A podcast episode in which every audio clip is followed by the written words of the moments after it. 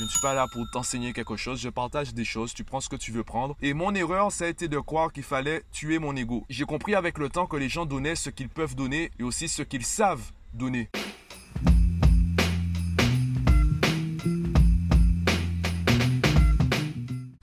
Podcast enregistré en fin de journée.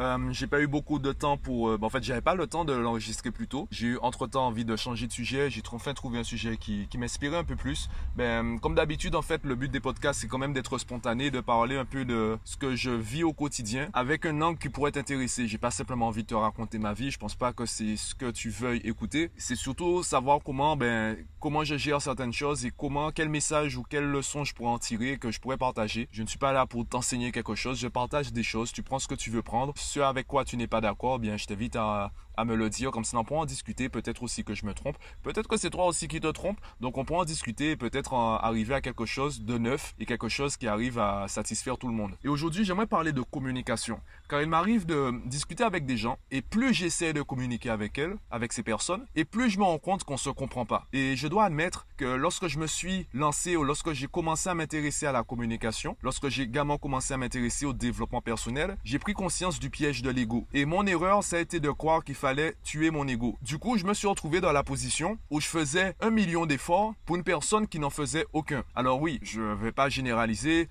j'ai rencontré davantage de, entre guillemets, de bonnes personnes que de personnes qui me gênaient. Par contre, il m'arrivait dans des situations d'essayer de m'expliquer, de me justifier, de réessayer, de vraiment fournir des efforts avec des personnes, j'ai l'impression, finalement, quand je prenais du recul, qu'elles ne faisaient pas les efforts que je fournissais. Elles ne me rendaient pas l'effort que je fournissais. Je donnais, je donnais et je recevais pas. Avec le temps, je me suis rendu compte qu'en fait, je ne recevais pas ce que je voulais recevoir. J'ai compris avec le temps que les gens donnaient ce qu'ils peuvent donner et aussi ce qu'ils savent donner. C'est un peu le livre Les cinq langages de l'amour. Et ce que j'ai trouvé intéressant, c'est qu'effectivement, on a sensation parfois de dire la même chose, sauf qu'on ne parle pas dans la même langue ou le même langage. Et comme on ne parle pas dans le même langage, mais ben, on se comprend pas et on a l'impression que l'autre ne nous donne pas ce qu'on a envie de recevoir. En fait, c'est la forme. Dans le fond, on peut partir de la base que tout le monde est gentil, que tout le monde aime répandre de l'amour. Bon, on peut partir de cette base. Je suis pas sûr que ce soit vrai. En fait, euh, je m'en moque de savoir si c'est vrai ou pas. J'estime qu'on on est tous sur euh, notre chemin et c'est la raison pour laquelle je ne crois plus en la confiance ou la justice je pense que chacun est libre de faire ce qu'il veut et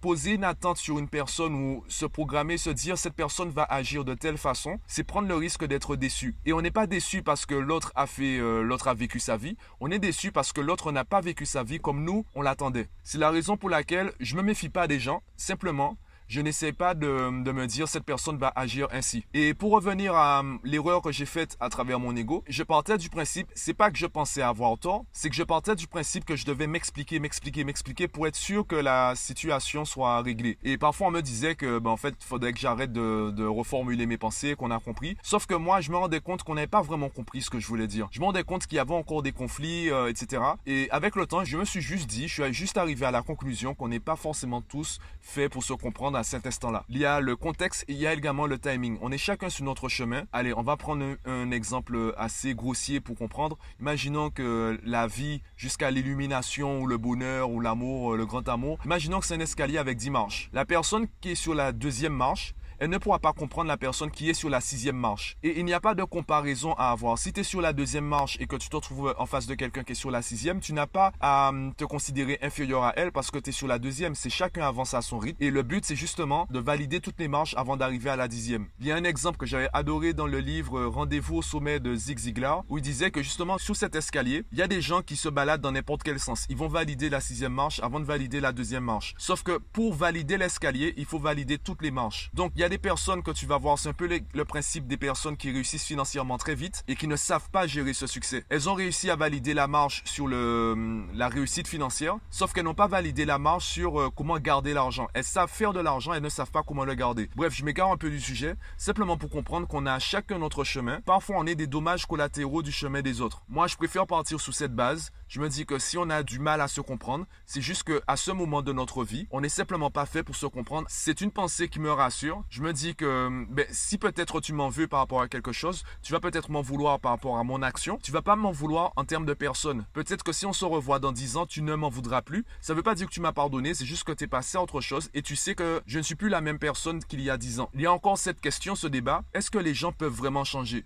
Je considère que tout le monde change à chaque seconde. À chaque fois que tu prends une décision, à chaque fois que tu changes tes habitudes, tu évolues. Et notre seul problème, ce qui nous donne l'impression ou l'illusion qu'on ne change pas, c'est qu'on n'a pas conscience de ce changement. Encore une fois, tout ce que tu penses est vrai ou faux. Tout dépend de la valeur que tu donnes à tes pensées. Ce qui est vrai, c'est ce que tu considères comme vrai. Ce qui est faux, c'est ce que tu considères comme faux. La seule valeur de tes pensées, c'est celle que tu leur donnes. Donc, si tu considères que les gens ne peuvent pas changer, tu vas ignorer, tu vas nier ton changement. Tu auras l'impression d'être la même personne, alors quand tout le monde dira que tu as peut-être changé, tu as changé d'opinion, etc., tu diras non, je suis toujours la même personne. Donc si tu nies ton changement, effectivement, tu auras l'impression que personne ne change. Sauf qu'on évolue tous. On change tous à chaque seconde en fonction des connaissances qu'on a, les compétences qu'on a, l'expérience qu'on a de la vie. Et avec le temps, j'ai appris à réaffirmer mon ego. Pas dans le sens où je laisse mon ego s'exprimer, c'est plus euh, l'intelligence émotionnelle de Daniel Goldman, livre que je te recommande encore une fois. On dit entre autres, et c'est un peu le cas également en éducation, montre que tu es en colère, mais ne sois pas en colère. Parfois, tu as raison de montrer de la colère. Parfois, tu as raison d'afficher une certaine émotion. Faut juste que tu évites d'être dépendant de cette émotion. Même avec mes élèves, euh, j'aurais beau parler de communication non violente, etc. Parfois, je montre de la colère à mes élèves, puisqu'on travaille en groupe et je dois m'assurer que l'élève à l'instant T comprenne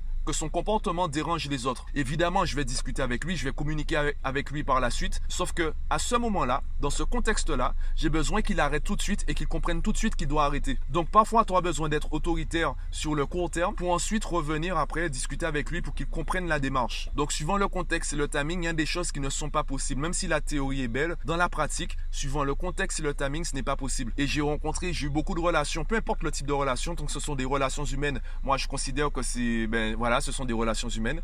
En termes de communication, j'ai rencontré des personnes avec qui ça passait pas. J'avais beau faire des efforts, ça ne passait pas. Et aujourd'hui, maintenant que j'ai confiance en mon humanité, confiance à ma capacité, ma compétence à me faire comprendre par les autres, je suis un peu plus euh, lucide concernant le taux d'effort que je mets dans une relation. Si je considère que j'ai passé un seuil et j'ai pas eu euh, ce que je m'attendais à recevoir. Je veux pas dire que euh, l'autre a un problème, c'est juste que ben, on n'est pas compatible en termes de langage. On ne parle pas le même langage. Je prends conscience de cela et je sais que je dois investir de l'énergie et du temps pour comprendre le langage de l'autre et m'assurer qu'on parle le même langage. Maintenant, j'ai le droit aussi d'avoir l'exigence qui est que je veux que l'autre aussi fasse l'effort de parler dans mon langage. Et c'est un peu peut-être euh, ce qu'on a du mal à concevoir au quotidien, c'est que tu as le droit d'avoir des exigences. Par contre, tu ne peux pas obliger l'autre à répondre à tes exigences. Donc si tu vois que la personne ne rentre plus dans tes critères. Et évidemment, c'est là où on, doit tous apprendre à être nous-mêmes et à être honnête avec nous-mêmes. Donc, apprendre à nous connaître pour que dès le début de la relation, on sente, en fait, euh, quel que soit le type de relation, je, précise, hein, que ce soit une relation intime, professionnelle ou amicale, qu'on sache tout de suite, dès le début, ce qu'on est prêt à faire, ce qu'on est prêt à dire, ce qu'on est prêt à écouter, ce qu'on est prêt à recevoir et à donner dans une relation. Plus on apprendra à nous connaître, plus faciles seront nos relations parce qu'on saura ce qu'on est prêt à donner, ce qu'on est prêt à recevoir et surtout comment on veut le donner et comment on veut le recevoir. Bon, c'était juste cette petite réflexion que je voulais te partager aujourd'hui. Dis-moi ce que tu en penses en commentaire sur la plateforme de ton choix et moi je te dis à demain.